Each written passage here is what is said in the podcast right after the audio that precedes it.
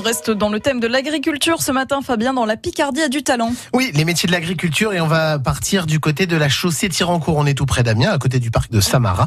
Nicolas Beignet et son frère, en plus de la gestion de leur exploitation, ils créent de l'électricité verte, tout ça avec une installation et des techniques un petit peu particulières. Découverte de leur travail, de leur machine et de leur technique sur France Bleu Picardie. Bonjour Nicolas. Bonjour. Agriculteur et entrepreneur, ça vous définit bien? Euh, c'est ça, oui, en société avec mon frère. Quelle agriculture vous faites? C'est quoi votre métier? Euh, polyculture élevage, donc euh, élevage lait, élevage euh, bovin viande, et culture euh, principalement céréales et du maïs évidemment pour nourrir les bêtes, euh, des des pois, enfin principalement céréales quoi. Qu'est-ce qui vous a emmené vers le métier de, vers les métiers de l'agriculture? Le métier que nos parents faisaient, nos parents, nos grands-parents. On a baigné dedans euh, tout petit et puis euh, on a vite pris goût. hein. C'était Une une... envie aussi de, de toujours euh, avancer, toujours développer. Donc euh, ça a coulé de source de, de développer sur l'entreprise et, et maintenant sur la méthanisation.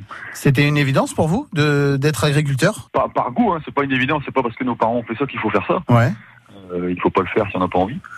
Mais oui, enfin, je pense que tout petit, euh, intérieurement, ça a toujours été une évidence. ouais. Le métier a changé, a évolué? Oui, comme tous les métiers, on a vu l'arrivée de. D'abord, nos parents ont vu l'arrivée de la mécanisation. Euh, nous, on voit l'arrivée de, de l'informatique, de l'électronique euh, embarquée maintenant, de, du, GPS, de tout ça. Enfin, oui, c'est un métier qui a évolué énormément, qui évolue encore et qui va encore évoluer. Et puisqu'on parle de développement, vous avez euh, acquis une nouvelle machine. Alors je vais vous laisser nous la présenter parce que ça a l'air un peu compliqué comme ça. Alors, ça dépend combien de temps vous me laissez. Grosso modo, pour faire court, euh, donc on vient de construire un, un méthaniseur.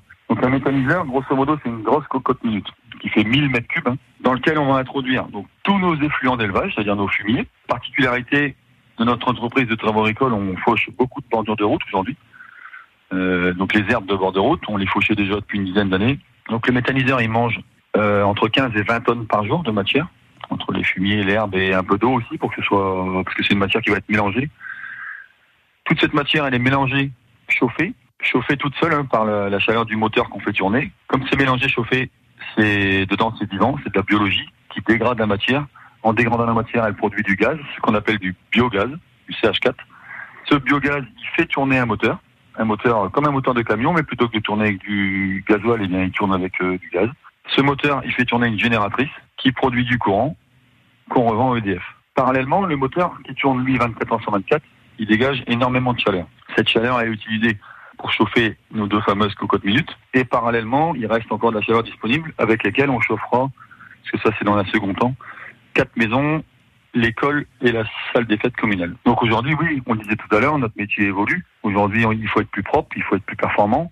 Donc ce qu'on produit, c'est c'est pas simplement de l'électricité, c'est de l'électricité verte. Voilà, quand vous voyez des publicités à la télé, électricité verte, eh bien ça, ça en fait partie. Nicolas Beignet, agriculteur à la chaussée Tirancourt, donc à quelques kilomètres à l'ouest d'Amiens. Et pour avoir plus d'infos, pour voir des photos de leur machine, rendez-vous sur notre site internet francebleu.fr.